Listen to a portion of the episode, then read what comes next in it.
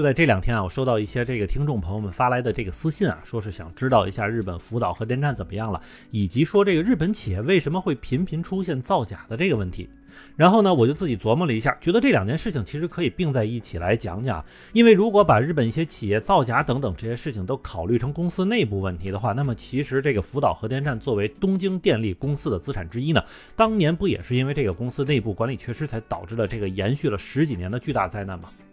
那另外单就福岛核电站的这个问题，可能不少朋友目前了解到的信息呢，还是日本这边已经在核电站的场内啊攒了上百万吨的核废水，并且准备把这些废水经过过滤之后呢，直接排进大海。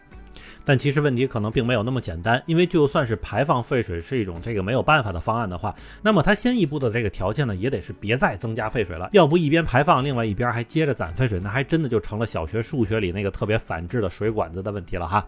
不过就在这个节骨眼上哈，上礼拜日本这边的一则新闻呢，又让福岛的当地人呢再次陷入了福岛本地是否能恢复正常的这个担忧之中了。那就是为了彻底解决福岛核电站的问题而所需要搞定的这个核燃料棒取出的事儿呢，又要拖后了。那虽然目前根据东京电力那边对外公布的信息显示啊，拖后的原因呢是由于取燃料棒的这个机械臂开发再次延迟，并且延迟的时间呢有大约是一年左右啊，所以也就是说再加上各种探查、测试、作业的时间，估计这件事儿全都弄完呢，这个东京电力公司这边估计是要到二零四一年，甚至到二零五一年的时候了。嗨，正在收听节目的家人们，如果你喜欢下站是东京，请一定要点赞、订阅、转发哟。欢迎大家回来，我是在站台等你的八尾。其实要说，在这一两周里啊，这日本国内各个企业可确实没少给日本政府惹事儿哈。什么日本制铁公司的这个氢化物废水排放超标啊，日野汽车的这个数据造假呀，KDDI 电信公司再次出现了通信故障等等之类的事儿，又是一轮新的鞠躬道歉的时间到了。但是就在这其中啊，最大的问题还是福岛核电站这边的事儿呢，仍旧没有一个彻底解决的时候。而细想起来呢，这个发生在二零一一年三月十一日时候的这个重大核电站事故呢，到了今年都已经整整过去了十一年的时间了。了并且，尽管一方面呢，这个福岛当地政府呢也是在拼了老命的去清理当地的土壤等这些核辐射污染物啊，然后呢再一步步的去安排居民回迁。但与此同时呢，作为东京电力公司的这个资产之一的福岛核电站呢，却又是在一回回的去给人扎心啊。那咱先不说核电站场内呢上百万吨的这个核废水在倾到海洋之后给当地带来的这个风评上的影响啊，单就是那几个核反应堆里面融化之后的核燃料棒，就是一个没完没了的定时炸弹。因为只要那个东西存在，那么这个核电但就是有泄漏的风险。那其实呢，就在近一两年中啊，多次的地震啊，以及雨水侵蚀，其实现在的这个核反应堆安全壳中的水位已经是经常会产生变化了。而每次水位降低啊，外界就有猜测是不是这东西又漏了啊。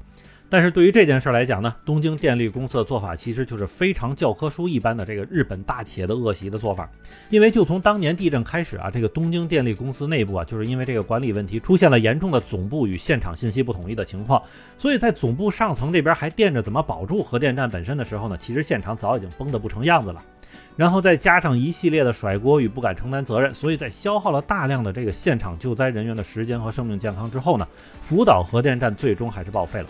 但咱们严格来讲啊，作为已经充分考虑了地震和海啸等等这些灾害的福岛核电站，其实在建造之初呢，就已经有了多套系统来防止这个核反应堆因为过热而熔毁。因为作为核电站来说啊，其最怕的就是在核反应堆遇到问题的时候啊，因为断电造成冷却系统停止。所以为了保证核反应堆可以持续冷却，那福岛核电站是设置了多达四至五种冷却系统。不过，由于此次福岛核电站面对的灾难确实也是罕见哈，所以这几种冷却措施呢，似乎现场人员并没有完全掌握。而根据随后海外的一些纪录片团队所采访调查到的这个信息显示啊，福岛核电站最后一套冷却系统其实并没有被正确启动啊，而也正是因为这个原因，非常有可能就成为这次事故扩大的一个间接因素了。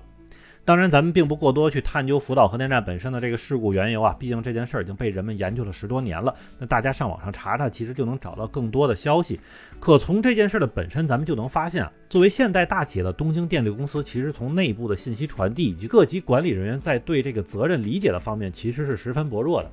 而这个问题呢，也并不仅仅是东电一家，因为长久下来的这个年功序列的这个习惯，以及宁可不做也不能出错的思想，就让日本国内多数的这个本国企业都有这个坏毛病。那其中最明显的一点呢，就是暧昧哈。那对于需要做出严格判断的事情来说呢，不少公司的管理层或者是担当的人员，在没有明确的结果判断之前呢，基本上是不会做出自己的判断的。要不就是拖着，要不就是向上汇报，等着自己的领导来定。只不过到了领导那一层呢，领导也会琢磨是不是继续向上汇报给领导的领导。那么这一来一回呢，其实就是彻底的低效率了。那么，如果我们把目光从东京电力公司身上挪开，去看看最近发生问题的其他几家公司啊，其事故发生的原因都差不多啊。比如前段时间位于千叶县的这个日本制铁东日本分公司，就被当地政府发现，在排放的废水里边可是氰化物超标了，并且细查起来才知道，原来这家公司的氰化物排放超标问题已经持续了三年多了。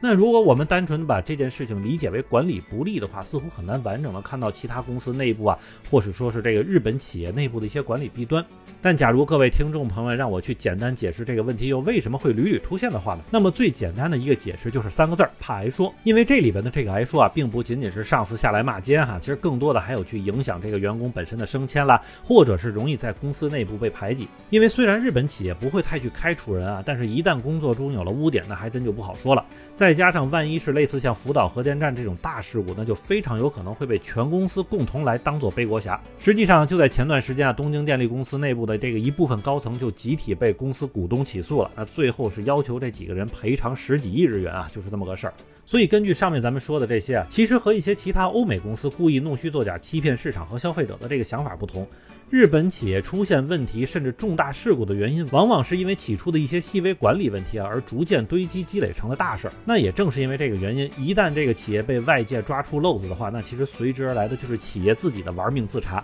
然后再把公司老板寄出来去鞠躬道歉或者磕头认罪。那我记得有些朋友说啊，说日本人不爱给别人添麻烦，所以造就了现在有什么事儿都得捂着盖着的习惯。但是从我的角度上看，不给别人添麻烦，那是要自己多去承担。而这种捂着盖着的做法，相反就是不想担责任。但是似乎啊，也恰恰是这种问题，就是成了这几年日本国内传统企业逐渐跟国际社会脱节的一个主要原因了吧。那么好，感谢您收听下站是东京，我是在站台等你的八尾。